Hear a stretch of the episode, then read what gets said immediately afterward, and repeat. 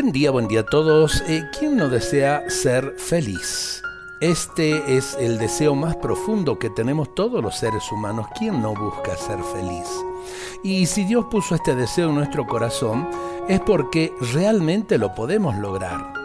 El modo de cómo llegar a hacerlo nos lo responde Jesús de muchas maneras, pero sobre todo cuando nos dice, felices los pobres, felices los de corazón limpio, los que trabajan por la paz. Y podemos completarlo leyendo en el Evangelio de San Mateo capítulo 5 versículos 1 al 12. Te lo dejo para que lo leas.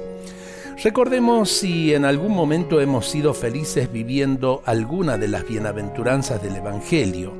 Si aún no lo hemos hecho, estamos a tiempo para aceptar la invitación de Jesús y ser felices. La felicidad que nos pueden dar las personas, las cosas y las mismas terapias es siempre una felicidad precaria o al menos insuficiente. En cambio, la que nos da Jesús es duradera y plena.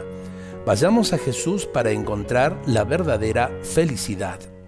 Y creo que también, no solamente en encontrarnos con Él, sino en dejarlo vivir en nuestros corazones.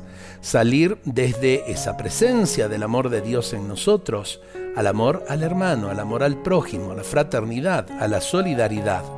Así sí podremos ser felices, si no, la felicidad es un fantasma que siempre buscamos en la vida y que nunca podemos alcanzar.